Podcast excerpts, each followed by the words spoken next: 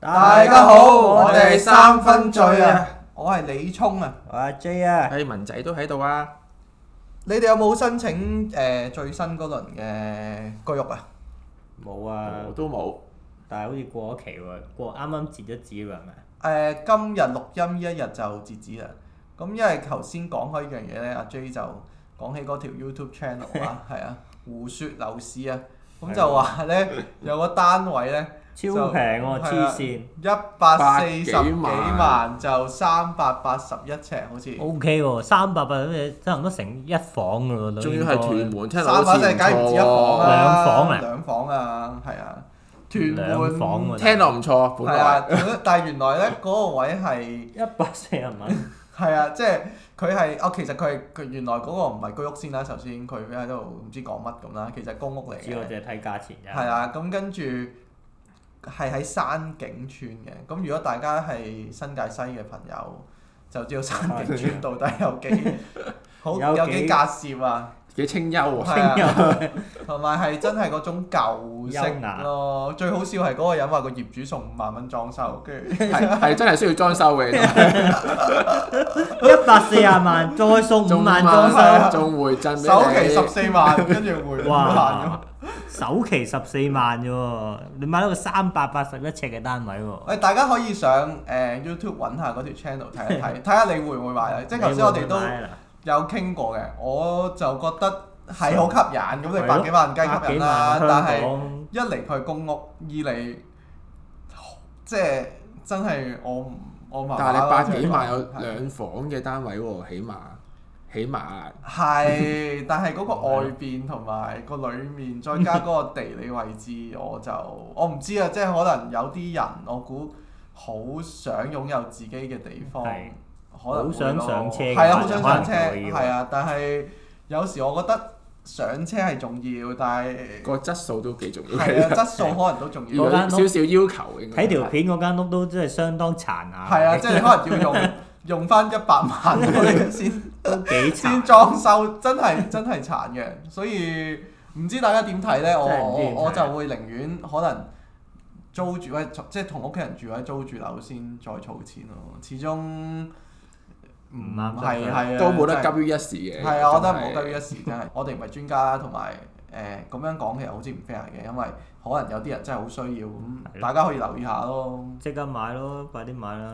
首期十萬，四萬啫喎，趁佢仲有五萬蚊回贈。係啊，五萬蚊裝修回贈我差。首期十四萬真係我相覺呢個當呢個係咩嘅？呢個係誒借足九成，係啦，同埋係白表誒綠表價係咪綠表價啊？位誒，置即係總之未補地價嘅，係啦係啦。咁誒唔熟啊，真係唔熟。不過大家可以留意下啦。可以如果咁啱呢 排好想搬屋嘅朋友，冇錯。今日咧，我哋本身係諗咗好耐講乜好嘅，咁其實諗咗好耐，意思就係我哋先頭冇 諗過講乜啦。就即興嘅，我哋即興有少少。就話諗咗好耐 啦，跟住跟住就睇 Google Trend 啦，跟住今日最 hit 嘅嘢，第一咧就 Omega Crossover 呢個 Swatch 啦，咁又好似冇乜好講啦。雖然我覺得二千幾蚊買到係值得 Omega 嘅係 啊，真係好平，同埋肯定炒到黐線。係啦，有兩隻係同嗰隻 Speedmaster 一樣樣咁滯，肯定炒到黐線。不過誒依個再算啦。啊嗱，依依條片出咗咧，嗰隻標應該賣晒係㗎。啊，到時應可該以炒炒天起價，已經我哋係可以喺 IG 或者喺下一次節目講一講到底炒到幾多同有幾誇張。跟住另外就係 Google Trend 最 hit 就係林鄭啊，誒嗰啲咩咩劉明偉啊、劉明偉結婚啊，係啊，梁卓偉係啊，咯，跟住第六波啊，跟住有啲消費券啊，誒阿姨啊呢啲，咁啊好似。都冇唔乜啱。趣咁樣係啊，咁啊睇睇下咧就見到咧，誒唔係喎，之前新聞話啲 yen 跌到好多年嘅新低喎、係喎，咁就不如講下 yen，即係講下日本啦，日本一定大家都中意嘅咁大樣家樣。都中意嘅。仲要好掛住添啦，應該係啊，一定好掛住翻啊！鄉下。喂，而家最新係隔離七日啫喎，即係喺外國外地翻嚟。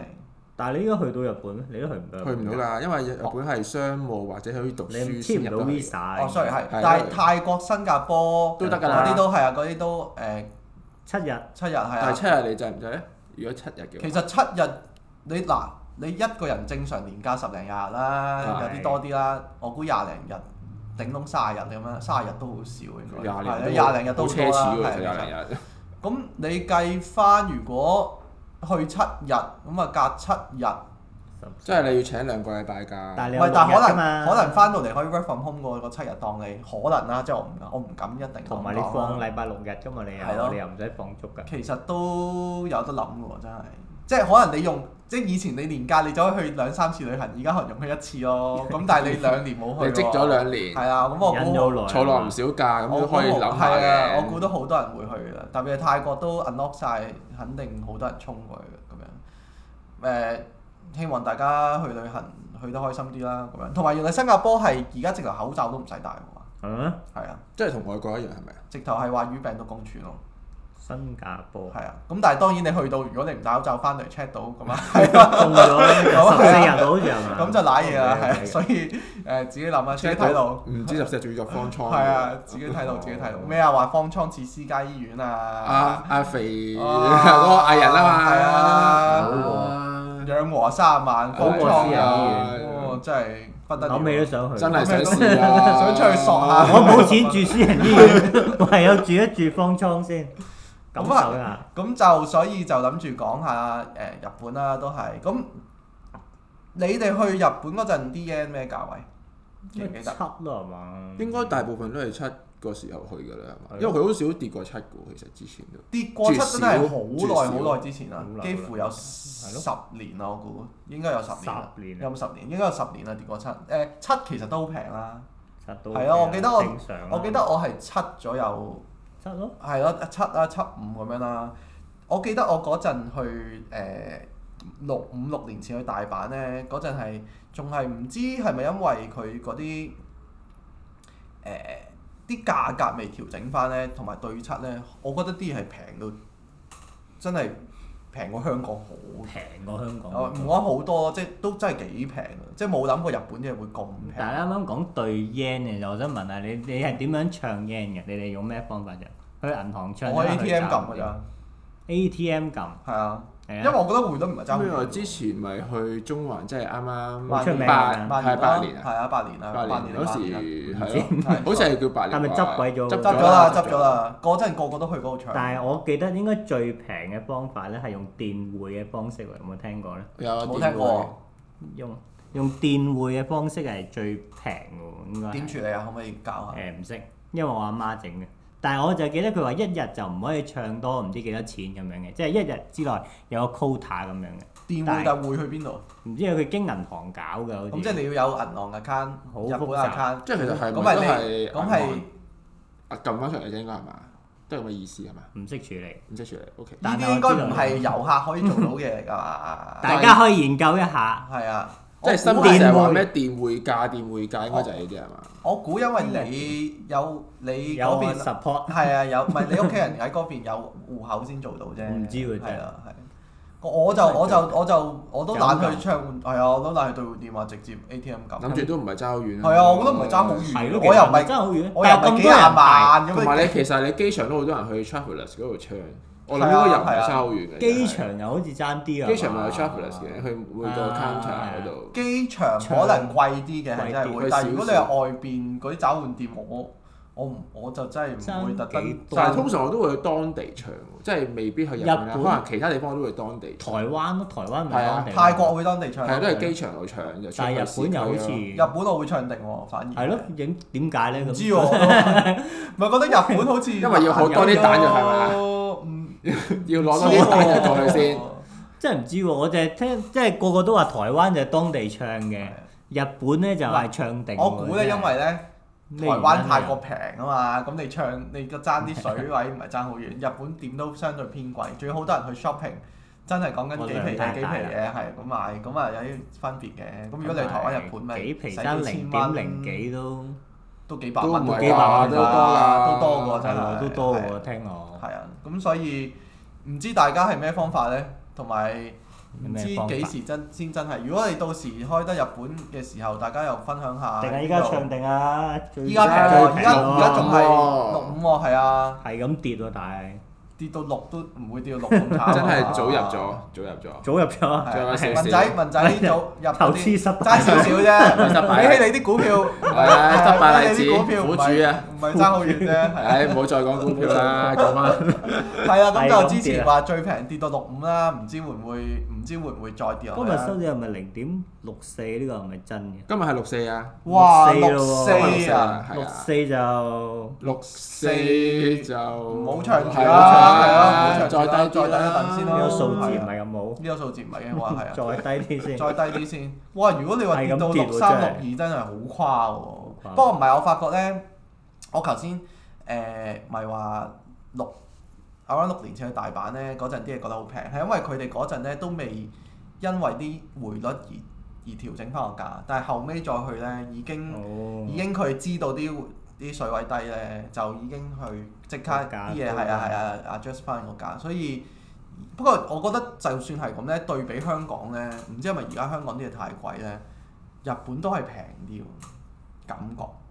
同埋日本嗰、個你俾嗰個錢咧，覺得佢你享用緊嗰樣嘢係一個優質嘅嘢，即係物有所值。係啦，物有所值，因真為你係喎買嗰樣嘢係唔單止係嗰個貨品，可能仲佢個誒 surface 啊，係啊即係包係晒啊，但係香係港啊就有少少唔同。係啊，真係啊，即係你由無論由食個拉麵又好，去到你買一啲嘢又好，都係你會覺得 O K 誒，我我我都會你願意係啊消我費啊願意成個消費啊我係買成個過程，係啦係係唔啊啦係同啦，啲嘅。少少係咁咁啊去得旅行梗係要係咁。咁咪 enjoy 都係都係係。咁啊，講起日本旅行，阿 J 應該好多嘢分享喎。你以前一個一年去幾多達次日人本啊？嚟嘅喎，一 J 啊年去兩次三次咯，都係日本啊！都係日本。通常我哋一個人去但係咪都係同啊唔一使個特地登方強咧調？係自己一個人去喎。咩啊？係咪都係同一個地方咧？因為我多數去東京，因為我阿妹喺誒日本做嘢啊嘛，咁我通常都會先去東京去揾一揾佢，咁跟住你再去其他地方，咁咧你由東京去其他地方都好方便嘅啫。譬如之前好似去青森啊，即係東北嗰邊咧，咁、嗯，你都係搭嗰啲唔知咩啲特別嗰啲咩鐵路咧，都可以好快去到㗎。即係其實日本去其他即係國內嘅其他地方互相去都好方便，好快啫嘛。清心係算係東京嗰個東京縣係咪叫縣？清應心該入唔園係係嘛，應該唔係東京啊，即清係已心經離開咗，離開咗㗎啦你搭幾耐？你搭火車㗎？兩個幾鐘咯，我記得。火車就嗰個兩個幾鐘。係啊，哦，但係咪真係有冇食蘋果咧？即係雖然呢啲好有好啊。好白痴嘅 問題。通常因為日本每個地方都有每個地方出名嘅嘢嘅，其實我諗係佢哋嘅 marketing 做得好，定話係唔知咩？總之每個地 marketing 方做都得好會我覺有。得，即係好似每個地方都有個吉祥物有個咁㗎獨特嘛嘅係啊產物咁係樣。啦，好紅清咁樣心你就會諗到蘋果，係跟住仙台你諗到牛牛舌舌，係啊即。係其實。 咁清心蘋果係咪特別好食啊？我淨係見，我淨係記得佢好大個啫，嗰個蘋果， 唔知乜事，係好大個，OK 咯。但係你話係咪好特別又真係講唔出。有一個問題咧，一定會有人問嘅，因為咧我誒、呃譬如我堂家姐咁啦，佢又係去親，或者我以前啲同事咧去親旅行都一定去日本嘅。咁我阿媽媽每次都會問同一樣嘢就係、吓、世界咁大，點解你淨係去日本咧？咁樣樣，冇。咁問翻你，你又會點樣答咧？世界咁大，嗯因為唔係去一睇，即係去享受同埋去睇嘢，又好似有啲唔同嘅。即係你話可能去外國，你睇嗰啲唔同嘅建築物啊嗰啲嘢，嗯咁你係睇一個遊歷嘅嘢。嗯，但係我覺得嗰個享受又好似有啲唔同即係你嘅意思係你去日本係喎，舒服、嘆。嗯即係你唔係好有目的地去係啦要做啲乜嘢，純粹係去嗰個國家度感受，即係好好 hea 下嘆氣下。哦係啊，OK。即咁係唔點解需要日講本人情啊？嗰啲係嘛？講行情啊，唔講㗎，係咯。他他條條咁樣。嗯咁你會唔會個個一日都你會唔會即係咁你嗰陣譬如你話你自己去日本咁啦，你係誒、呃都會 plan 定定係我冇啊？到時去到揾有咩有趣先？大概會 plan 定咯嗯係，但係唔會好多，唔會好密咯，即係會有一兩個地方，一日有一兩個地方要去咁樣咯，嗯，咁都已經夠㗎啦。咁清心有咩正嘅地方啊？清心同我嘅發覺有一個拉麵好食咯，但係佢係一個咖喱 嘅拉麵，你講咩？啊咖喱咖喱味嘅拉麵係係好好食，雖然唔知點解係會出名，出好出名嘅，出名即喎，係清心一見 Google 就知我啦。都應該有啊。但係你兩粒鐘車去食拉麵喎，你有頭㗎嘛好咁我值得會喎經過經過其他地方，經過仙台啊嗰啲哦去噶嘛，係啦。咁仲有誒、呃你除咗去咗清心之後，有咩去咗？即係東京就你話每次一定去去啦。係啊有啲咩呃誒？有一個地方我推介大家係去，叫伊豆半島，唔嗯知有冇聽過啊？好似聽伊過啊豆有聽過，伊豆應該係同一個地方啊嚟，伊豆半島。咁你由東京落去，應該都係又係一兩個鐘嘅行程時間咁樣咯。咁伊豆半島有咩出名咧？就係、講浸温泉。咁、嗯通常啲人話東京浸温泉又去嗰個箱根嘅嘛，嗯係啊，箱根好出名啊。但係箱根我覺得就好旅遊區 feel 啊。但係如果你話想浸温泉咧，你試下去伊豆咧就會唔同好多啊嗰、個感受係有咩唔同先？冇人啊咧，因為嗰度感受。O K，鄉下地方。 係同埋嗰啲温泉 O K，誒呃係為大約係邊一即係誒、呃、關西、關東，唔唔係都係關東喺東京落，去少少啫。其哦實佢就喺箱根再落啲咯。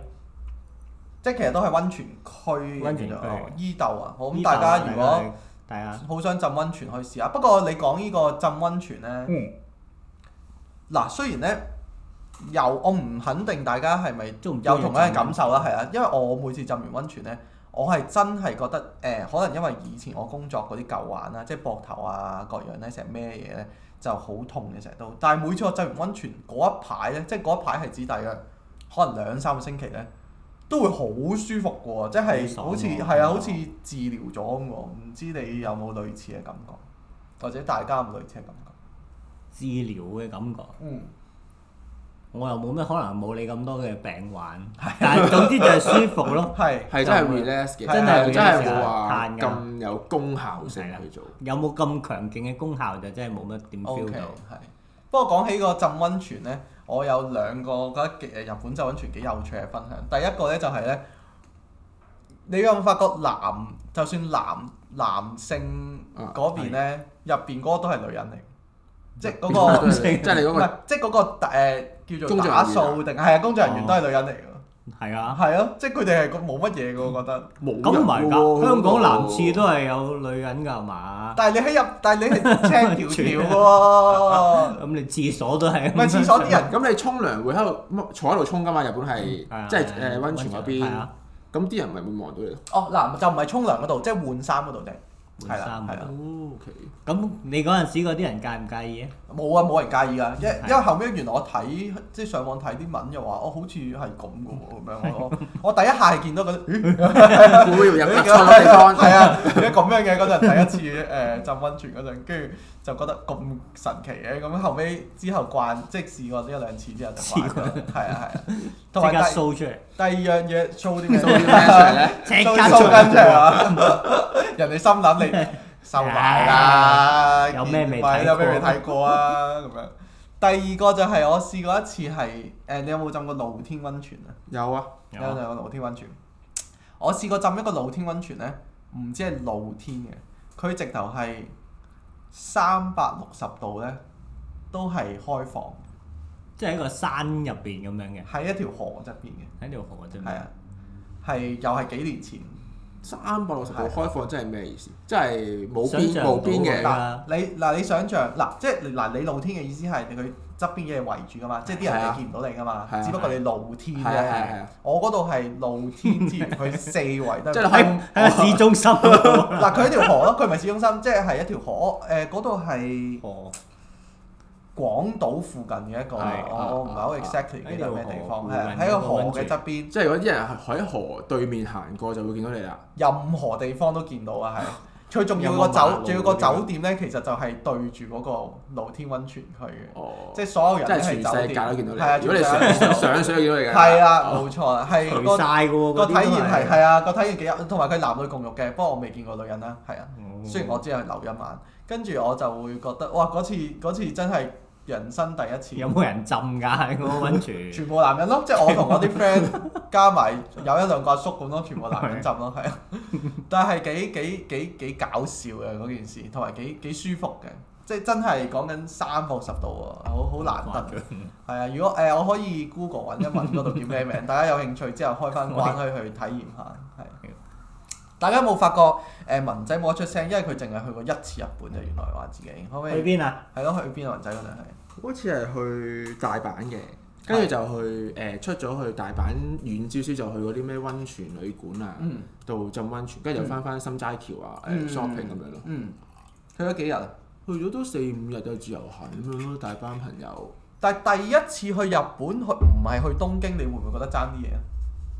因為我從來冇去過啦，所以其係啊實班 friend 話去邊我就去邊，我就冇乜所謂，都係去可能當去個旅行輕鬆下。但係你冇憧憬咧，即係我覺得大部分人對東京應該有少少憧憬喎，應該就係唔係肯定。因為我就就唔好買嘢啊嘛。我佢我又買唔嘢係，啊因為我佢買次次我啲嘢係 friend 其實我係買嘢都唔少嘅，嗯，咁但係我又唔係好憧憬亞洲嘅旅遊，即係我會 enjoy 去歐洲多少哦，少，佢去嗰啲係啊，嗰啲又法國又即係去流浪嗰啲啊，係啊係係啊係啊。 即係你話要我去最想去我做，咁我寧願去泰國搭個船，即係我就唔係咁嗯，哦渴 OK 望去咯，係啦。咁你去完大阪我就唔係好喜歡嘅，雖然我只係去過一次大阪啦。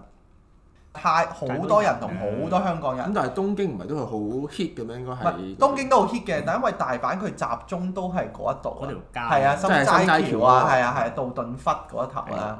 咁但係東最京你滿誒嘅即係淺草啊、誒誒好多誒區銀座啊，係啊，咁樣好多好多區，你會散啲啊嘛，即係咩來源宿啊咁樣咁樣。但係啲人去個目的都唔係為咗可能去誒、買嘢啦，同埋食嘢嘛食嘢即係個最主要嗰個兩個目標都係去，即都係係可能買係買食即嘢 figure 嘅就可能去誒、深德橋附近啦，又買 figure 啦，嗯或者食拉麵啦，可能食食、蟹啦，咁、嗯應該都係其實係咪應該都係差唔多咧？如果係東京同但係我當我嗱我第一次去日本嗰陣咧，誒、我係我係咁樣樣嘅，即係我係買嘢啦，一定㗎啦，買嘢就肯定嘅，即係你由細到大聽日本係買嗰啲牌子嘢啊係係啊，啊你一定買肯啊定會嗯啊，同埋跳一跳，我想講日本買二手嘢，即係買古着真係超開心啊！真係超開係心超開心。仲要以前係低水嗰陣咧，即係又係好多年前啦，真係勁開心。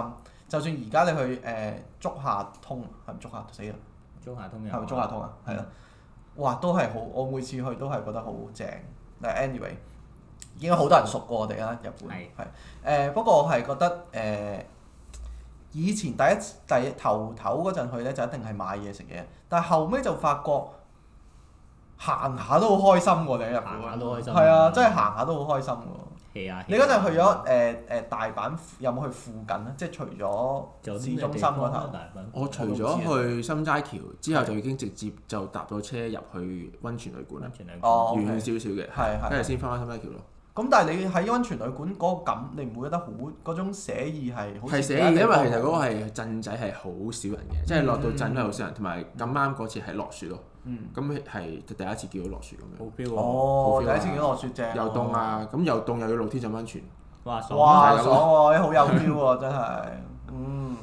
咁但係即使係一個嗯即係幾靚嘅嘅場景，你都即係呢一刻問你，你都個 priority 都未必係去日本先，即係都嗯帶佢哦去旅行。唔係去日本先㗎。哇！你都都少有喎，我覺得。跟住泰國係泰國都正，泰國一定正嘅都，但係我估我以為會好多人都係好想去日本先添，始終都係。因為我中意歐洲靜啲，或者可能可以誒揸車揸遠啲啊，嗯睇景啊咁你樣。你嗰次去日本用揸車，冇揸車啊哦，唔係指甲，嗯咁所以真係係唔同，係啊，真係唔同啊，真原來係唔同啊係啊，你真係唔同。咁因為我又冇諗過，成日以為人人誒、都會中意日本。咁如果誒、真係叫你再去日本啊咁樣樣，你你會唔會想去東京或者好似頭先阿 J 講啊伊豆嗰啲，會都想去睇？會啊，我想去啲可能冇冇咁多咁人啊熱門嘅，嗯係啊係即係去去嗰啲鎮仔咁樣，所以你話伊豆啊嗰啲地方。阿 J 有冇啲偏門嘅咪伊豆推介咯，即係伊豆真係好推薦，因為我自己都去咗兩三次，因係，為伊豆我去有一咗兩個三次係啊嗯，，OK 為咗去嗰個地方，都係食家食拉麵係咪？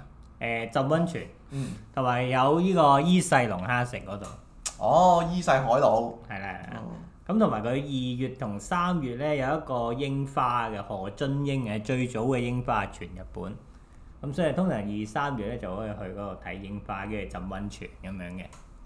咁同埋浸温泉咧，嗰度嗰啲温泉咧好多都係即係可能係你間房入邊已經有一個温泉㗎，我唔知大家去哦浸即係溫私泉人温泉，私人温泉我未浸過佢私人有温泉。幾款㗎喎，依有家。浸過啊，即係有浸過你喺個房入邊，跟住佢零零舍有有江水咁樣俾你浸啊。但係佢嗰個通常都唔係唔係太好大大，即係可能係係啊 fit 兩個人係啊 size 咁樣。係一個一款係咁樣啦，另一款就係一個係好似租温泉咁樣嘅，即係租租即係租一個戶外嗰啲大温泉。係啦，即係可能你俾唔知幾多錢就租一個鐘咁樣，哦，即咁係你就去預去先酒同店佢天講台嗰啲咁樣。係啦係啦，類似咁樣，即係可能酒店天台有個温泉池嘅，嗯咁你就俾唔知幾多錢，嗯嗯咁你同佢講話我要 book 七點到八點咁樣。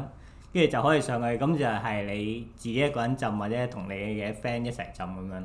嗯咁又唔同感覺喎，跟住嗰個因為嗰個地方冇其他人啊嘛，嗯，所以又好似爽好多嘅喎。我唔知大家會唔會有試過呢個體驗？誒睇片有睇過咯，即係我本人就未必可能係咁 enjoy 浸咁我 enjoy 我覺得都係係啊浸，我覺得都係係有浸啲人熱水度嚟㗎。係啊，都係走 熱水度，即係可能我。屋企都得啦，浴頂缸咁頂樣。籠十分鐘，我我上翻嚟啦，好悶啊！係喎係啊，即係有啲人係唔中意浸温泉，嗯哦，我阿妹都唔係好中意浸温泉幾，喎，我覺得好舒服喎。 即係就算你啲酒店話，我我自己房有個私人係房即係位得俾閒你咁樣啦，沖一係咁我都係嚇浸一 浸，下，聽浸下下歌，隻我腳上翻嚟㗎啦。哦係啊，OK OK，咁真係唔同。真係唔同啊！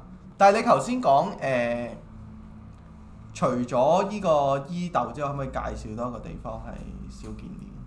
少少見咧又唔係少見啲，即係比較偏門少少，等一啲好似咪文仙仔台咁啦，樣。唔好講咁仙多台。仙台都熱門係唔嘛？係好多香港人去嘅啫唔係好喎，多香仙港人台。因為可能東北嗰邊咧係其實冇咩景點嘅，係即係你講清心、仙台嗰啲地係方，即係你去到咧其實都冇咩做。係咁即係食嘢食牛舌，跟住我記得嗰個仙台咧有一間牛舌鋪，跟住佢嗰啲牛舌係多到好似人哋買點講咧，串即燒係㗎嘛，冧到好高嘅喎，呢個點樣我哦呢形啲容呢呢啲成日有時睇啲 content farm 都見到 啊，即係一碗飯上面有啊成座塔咁嘅牛舌㗎嘛係超，多牛舌咁樣，跟住佢就你一嚟，跟住佢就係咁燒係咁燒，即係點啊？任你食 啊！俾錢嘅，我知啊但係佢俾準錢備咗 即係我意思即係係大胃即係咪王，我我俾食到即飽即係個佢份量準就唔備使嗰個錢。量咧係超級多咁樣嘅，係佢每一日嘅生意啊。哦，好開心喎！牛舌真係好好食喎。但係香港係食唔到嗰只牛舌嘅喎，我覺得，即係去唔到，即係唔好話仙台，你東京都有啲牛舌鋪㗎係係嘛係係係。但係你香港係食唔到嗰款嘅牛舌，所出以奇先啊所以要所以先要翻鄉下咪嗰係咯啲啊，點解咧？點解整唔到出咁嚟？冇啊話㗎，咁哦嗱，可能嗰個人哋唔出口，日本最中意將最好嘅留俾自己㗎嘛。但係佢都係厚嘅牛舌啫，點解香港人做唔到？牛種唔同咧，可能即係人哋真係可能冇我諗係煮個方定係法，嗰個汁啊、啲醬汁嗰啲？我覺得應該係燒喎。嗰個方式唔同。即係佢唔知你點嘅解意思係燒有獨特因嘅為燒法佢日本嗰啲燒嗰啲牛舌咧，係係中間係仲有啲生生地哦，係㗎係嘛係係係睇。但係香港係冇嘅喎，冇呢一款嘢嘅不如我哋帶入整嚟間咯， 係啊喎，整翻間啦，係唔咯好講咁多。 三分吞啊叫三分吞係啊三分時，三蚊切三分啊輸。 ，OK 咁，啊，嗱，大家要加盟啊！加埋係啊，加盟店諗諗喎又佢係啊， 諗諗眾籌啊！ 佢咯呢個幫手。不過你講呢個誒，我都想推介就係誒去廣島，我上次去咧誒又係幾年前啦，都係好開心嘅，即係又係好少香港人啦，同埋佢嗰啲景點咧誒，我最一其中一個最深印象就係國島大橋啦，可能大家睇相我睇過，即係誒。喺個河誒同個島連接嘅一條橋後邊係下邊係海，後邊個天係成三一百八十度嘅，好好靚嘅一個地方嚟嘅，同埋嗰個區都係我哋我我哋成班 friend 去咗差唔多一個星期都冇見過香港人咁滯，係啊係啊。咁啊少咁冷門嘅，係啊係啊講到都其實都出名嘅喎，真係都可能其實啊，因為誒、呃其實深入咗去某啲鎮嘅，不過我我唔係好記得啲名，係係啊，但係嗰一頭大家都可以發掘一下。係，不過我唔知啊。不過而家經過幾年之後，唔知會變成會好多人點。係啊，經過幾年之後，個個可能報復式去旅行咗，未必嘅。成個日本咁都可能香港人去嘅地方都係啲熱門啲嘅，始終都係都係，其實我覺得去每一個國家自駕都都幾開心，都係都係開心真㗎，係真開係心。係。我個開心嘅位喺邊度咧？我感受好唔自到，在啊，因好為啊舒服㗎！你揸車喺唔同，係唔好攰嘅咩？唔唔又睇你點樣揸唔法。係攰。 即係你外國咁樣幾下下都揸半日幾咁個就鐘梗係攰啦。我最長揸過六個鐘咯，六但係個鐘好癲係啊啊！但係有中途站 Ừ. 嘅，即係可能即係會中途入 take a 入油 break 嘅係啊啊，去下廁所啊。但係你話係咪好攰又唔算，因為咧，可能你喺香港真係你見唔到嗰啲嘢噶嘛，即係你譬如外國，你見到啲海岸線又好，嗰、個係嗰個感受係舒服好同多。埋即係你去到邊度，你想啊突然間影相就停低架車，啊係啦係啦係啦係就就瞓低，就啦自己好隨意咁樣。嗯係啦，不過你講開呢個咧，影相停一架車咧，我係試過喺日本咧，又係成班 friend 啦，突然間經過某個地方啦，又影相啦，停一架車啦，啊抄咗 牌，係貴到黐線，日本就俾人抄牌係。其實佢本身咧就停喺邊啊，大佬？但係你唔係 city 㗎嘛？你喺 city 停車嘅定係？係啊係啊，我哦我我哋衰嘅，我你哋喺停馬路中心。唔係 我中心，唔大佬係其實嗰個係小街嚟㗎，但係我係估唔到，我哋其實離開咗十分鐘嘅，但係我估唔到原來後尾上網係啊，我上網睇翻話原來東京啲警察效率係極高 喎，咁唔係勁應該咁嘅咩樣啊講，應該咁樣講，係我哋入東京之前咧試過一次停咗喺一邊，咁啊去咗一個地方影相咁啦，咁就冇嘢喎，咁啊以為嗯冇事啦咁樣樣，跟住後尾我呃誒誒又去到東京啦，即係真係入咗個城市啦。咁我哋係蠢嘅嗰陣，其實應該留翻一個人喺度嘅。咁啊點知成班咁樣，嗯但係戇居嗰居邊係出咁樣名抄牌勁嘅，係咪㗎？即係你會留翻個人喺度，你都應該係有啲準備係嘛？冇留咯，最後就係冇留。我就係冇留係啊咗就 係跟住咧就係係啊，真係，唉，真係好蠢。好彩嗰次多人去啊，share 翻啦。一抄一張幾一錢啊萬蚊，一萬 yen 喎，一萬抄一次 yen。但係一萬 yen 咧抄個一次問題係嗱個問題。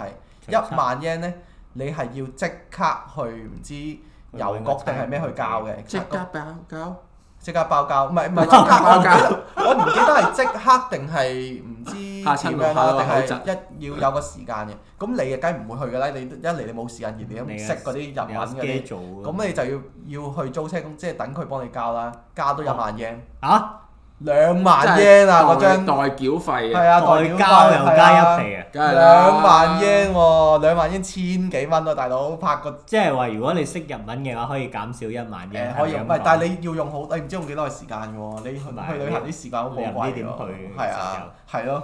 咁所 以邊度真係交唔知真係勸大家唔好如果唔交咧，唔 還交，車如嗰時果唔唔交交應該唔唔應該唔會唔得咯，即係你還車嗰陣佢 check 到㗎嘛，哦肯定係啊，明係白。啊係啊，同埋都冇必要唔係交都唔好嘅以身試係啊法，又你係啊呢啲係買守規矩哇！你知唔知你出境啊？咪死啦以後 ban 係啊 list 咗，唔俾唔俾你去日本，為啲咗細個人千零蚊，除翻一個人應該兩嚿水到啦，冇唔就冇必成世人要啦，咁啊係啊。咁哦，所以係奉勸大家真係享受自駕遊之餘都要遵守交都通要合法規嘅，則係係啊啦，如果要停車路邊咧，一定要留個司機喺度，最多兜兩個圈嘅啫，係 唔好啊。認識香港人。真係係啊，唔好唔好亂嚟啊，好冇鬼亂嚟貴啊，真係。咁啊，對於 yen 同埋日本嘅分享，今日就差唔多啦。咁我哋飲咩係酒？頭哎今先日佢讀咗好耐，讀唔到呢個名喺度因為我哋睇呢個招字根本就睇唔到係咩字嚟，因為我查過應該係山形正宗嘅純米吟釀啊。依 E 支酒咧斟出嚟嗰陣咧，依支係純米入釀，OK。咁啊，依支酒斟出嚟嗰陣咧，其實聞落咧又咩味啊？係咪？我覺得係有啲礦物嘅味道。因為我哋之前海飲水嘅咗味另道一支嘅，我哋之前飲咗另一支係古。哦係係等咁所以可能啲味道有少少。轉頭再分享嗰支唔記得咗係添，啦，係啦。依支咧佢誒聞落咧唔係礦物係有少少礦物味嘅，我覺得少少啦，就唔係黃黃嗰佢種黃黃地色㗎。個酒黃黃地色嘅黃黃黃黃地色係啊係少少礦物味，飲落就係辛口嘅，我啱我啱大啱中意辛口嘅大家啦。係咪嗯，但係佢 after taste 都係唔係特別，唔長啊係啊，唔特別悠長。應該過咗一個禮拜，你又話冇印象嘅。但係依支我我我會記得多都啲，舒服嘅呢係啊支其呢實，支都好飲喎，其實。呢支好飲。就咁，好我哋一順路滑啊。一路吹水一路飲咁係樣啊。即係雖然佢 after taste 咧唔算好長，但係佢入口嗰一下咧，其實喺個你口會腔係啊，你度 feel 到成個口腔都係嗰種都有嗰種味道，係都都唔錯啊！真係唔其實錯喎。聞落再細聞係的確有係有少少礦物味咯。我我我唔靚啊個鼻，我都唔敢咁講。味啊係！唔係我唔知係未洗過杯啊，都係覺得有少有少少海味你洗杯味，先啦少少。咁點解會有海味味咧？因為頭先我哋都開咗支古酒啊，文仔可唔可以拎佢個酒樽睇下先？細細支，哇！依支古酒咧都幾矜貴喎，因為佢只係得嗰一百八十秒係啊一百八十 ml 兩都百蚊？都兩百蚊喎。就呢支咩名？係長期嘅熟成酒，佢就叫做古迪啊，係用二十年嘅熟成大吟釀原酒啊，寫住都好高品格喎，好高品格，二十年。養咗二十年喎，咁雖然佢聞落咧，佢嗰種係一種舒服嘅誒、因為咧陳年香氣其實係一個好 general 嘅講法嚟嘅，即係譬如你話噏臭味， 係啊海味味又係陳年香氣，你冬菇嗰種嗰種味又叫陳年香氣，咁咁其實我哋平時成日講陳年香氣咧，都係夾雜咗呢種咁多種唔同嘅味，但係依一支咧就相對嗰種。即係好似頭先阿 J 講嘅噏啊嗰種咧就少少啲啲，係啦，就真係近海味嗰種味多啲。 係舒服嘅呢個聞落。係啦，因為誒好多古州有時聞落，哇！真係索冚索得舒滯筋活啊真絡係嗰種啊，真係係啊。咁呢一種 O K 嘅呢一支，同埋佢飲落口咧都唔差。都唔易差入口嘅係啊易入口嘅易入口嘅，但係就未去到嗰種好花雕嗰種就未去到，但係。都唔舒服嘅嗰種都唔誒錯陳年香氣喎都呢會啲都係口裏邊徘徊，同埋頭先咧我我配咧就一個誒滷水鴨咁樣食啦，食一嚿再飲一啖咧，佢嗰種酸味嗰種刺激咧，又唔幾舒服，即係幾得幾特別咯，會覺得即係大佢家唔可以會試搶下到係啊鴨嗰個味咯。係啊，甚至係去咗嗰種油膩嘅感覺。嗯，誒係、我覺得為暫時嚟講算係成功嘅一次 pairing。唔錯唔係錯。啊，功力好差，因為大家可以試一試類似嘅嘢，即係飲古酒嗰陣試一試配誒、可能誒、滷水鴨或者係你話我唔知啊豉油雞唔知得唔得咧？即係呢啲味濃少少嘅嘢係啊。今集係差唔多啦，今集差唔都多啦咁啊講完，唔知下唔知下個星期有冇又啲要諗咗好耐，都係係啊，哦都係嗰下先諗係啊嘅，係啊。係啊，因為唉，而家香港講嚟講去都係嗰啲新聞，都真係有啲悶啊！真係。大家如果有咩想我哋分享下，即係譬如話誒。阿 J 到底佢去日本總共使咗幾錢啊？買唔買到樓啊？或者阿文仔一百四佢十萬，係啊，文仔佢上次誒、澳洲煮完嘢食之後，有幾耐冇煮過嘢食啊？咁樣 係洗碗係啊，呢啲嘢都係 D M 我哋啦。我哋 I G 係咩？三分鐘啊！冇錯。誒三我 F 揾到 U N D R U N K 啊！歡迎大家留言 D M 或者 like 我哋嘅 post。你揾緊咩？冇啊！哦，揾緊無聊嘢啫。OK，好，今日就係咁多先，係，好下集再見。拜拜。